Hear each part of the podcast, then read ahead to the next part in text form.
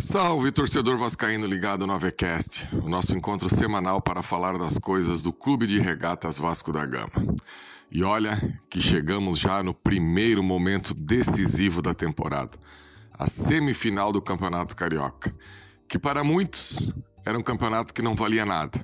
Só que quando vai afunilando, quando os clássicos vão acontecendo, a paixão começa a falar mais alto e é o tipo de pegadinha que acaba acontecendo no coração do torcedor. Quanto vale esse campeonato carioca para o Vasco? O que vale o campeonato carioca?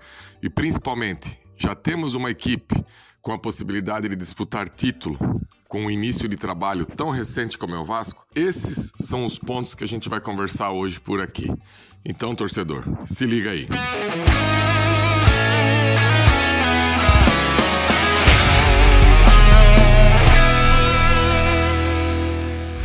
Então, torcedor vascaíno, é, o Vasco se credencia aí com uma vitória pura e simples contra a equipe do Bangu, hoje à noite em São Januário. Aliás, mais uma vez, todos os ingressos vendidos e a torcida vascaína podendo fazer aquele espetáculo nas arquibancadas de São Januário, que já é de uma forma costumeira. Se ano passado, na Série B, com um time que não passava o um mínimo de confiança, a torcida já fazia aquela festa, imagina esse ano com essa renovação que o Vasco teve aí e com uma equipe que sempre tem a possibilidade de conquistar a vitória, principalmente contra adversários pequenos, contra adversários frágeis, tanto tecnicamente como financeiramente, como é o caso do Bangu. E se o Vasco conseguir a vitória hoje, essa partida, o Vasco vai enfrentar novamente o Flamengo pelo Campeonato Carioca. E aí tem uma grande pegadinha no coração do torcedor. Porque quando começam os estaduais, e não só o Carioca, todos os estaduais pelo Brasil, aqueles de maior expressão pelo menos, em que os seus participantes no segundo semestre vão disputar competições maiores, o torcedor deixa claro que campeonato estadual é um laboratório. Campeonato estadual não vale nada. O que interessa realmente são os campeonatos brasileiros no segundo semestre, juntamente com a Copa do Brasil. E a gente pôde ver, pela mobilização da torcida do Vasco, principalmente no último domingo, onde o Vasco conseguiu aquela vitória contra o Flamengo, que a partir da hora que a bola rola e do outro lado é um clássico é um jogo grande, é um adversário tradicional, é óbvio que o torcedor liga e liga muito para o Campeonato Carioca. E o torcedor do Vasco, que comemorou o último Campeonato Carioca em 2016, vê agora a possibilidade da conquista desse título. A gente sabe que é difícil, que eliminar o próprio Flamengo que passa por essa fase terrível em que vem passando nas mãos do Vitor Pereira vai ser um duelo complicado. O Vasco tendo a vantagem do empate nos dois jogos, eu vejo como uma grande vantagem em jogos tão disputados como são esses clássicos. Agora, o mais importante disso tudo é termos a real noção que essa equipe do Vasco tem a possibilidade de jogar e disputar esses jogos com o Flamengo em alto nível, assim como foi na derrota para o Fluminense, assim como foi na vitória contra o Botafogo e assim como foi final de semana passado na vitória contra o Flamengo. Uma equipe que disputa, uma equipe que compete e uma equipe que dá sinais e indícios que o torcedor do Vasco, como disse o Abel Ferreira, lá no início do projeto, não vai mais sofrer. Vai ser uma equipe que vai conseguir jogar e disputar aí contra os seus adversários. E essa equipe do Vasco vem sendo moldada através das contratações, que são os pilares dessa equipe. Não tem como negar que, por exemplo, um Léo na zaga, um Piton na lateral esquerda, um Mita na lateral direita, o Pedro Raula no comando de ataque, o Jair, que foi o jogador contratado aí com maior experiência, é, dão um suporte necessário para que essa equipe do Vasco possa realmente jogar esses jogos grandes e ter a possibilidade da vitória. E aquilo que a gente já batia na tecla há um bom tempo acaba acontecendo, que é os jogadores da base, a partir da hora que tem um mínimo de suporte, acabam se transformando. E eu acho que o ícone dessa transformação do Vasco no Campeonato Carioca de 2023, a gente pode apontar como o Rodrigo.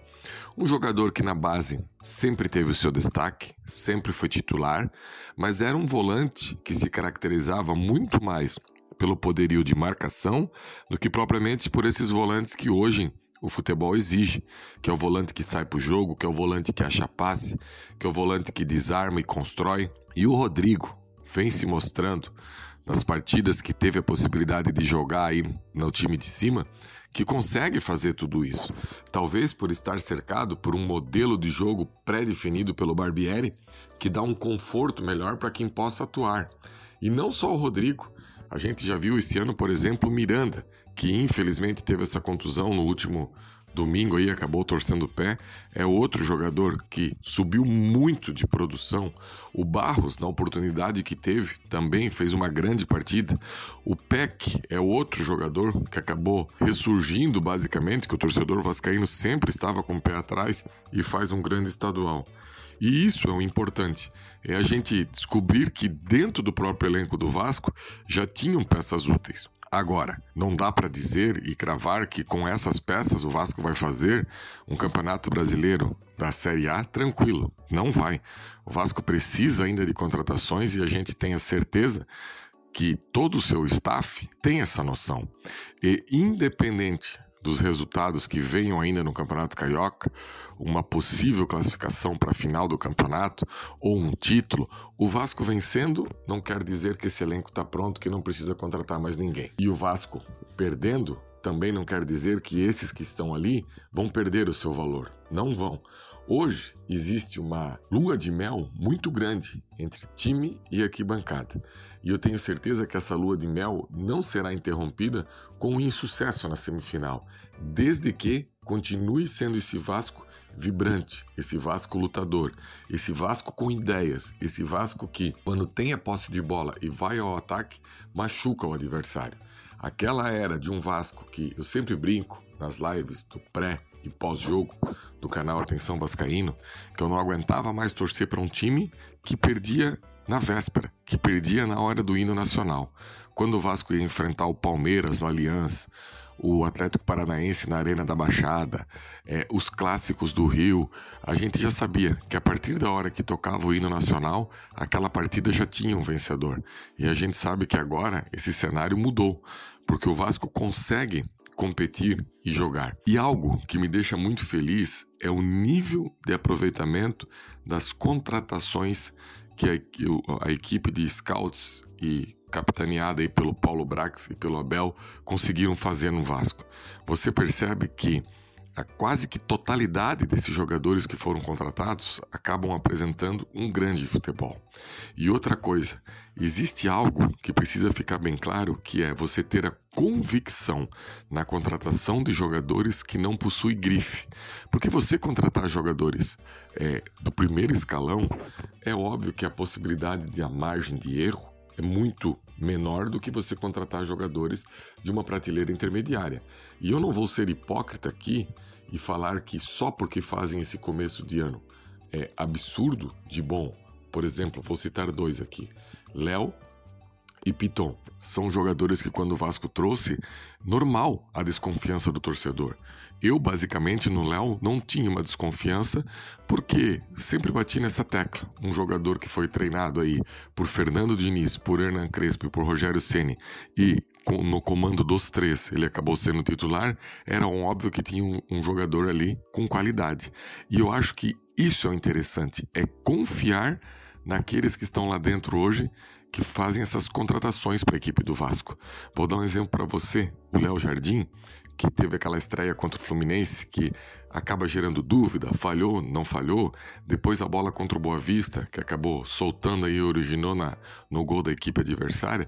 No domingo já conseguiu fazer uma grande partida. E a gente espera que essa sequência de clássicos aí possa fazer do Léo Jardim um goleiro consolidado com a camisa do Vasco. E outras contratações dessas com jogadores que talvez num primeiro momento causam algum tipo de desconfiança, mas que com a certeza do trabalho, com a competência de quem contrata, são jogadores úteis que vão ajudar muito o Vasco aí na caminhada de 2023. Então é isso, torcedor. O Carioca Vale? Não vale? Dá uma ideia para o torcedor de time que teremos em 2023. Agora, se esse trabalho puder ser coroado já no início com um título, eu acho que seria muito legal.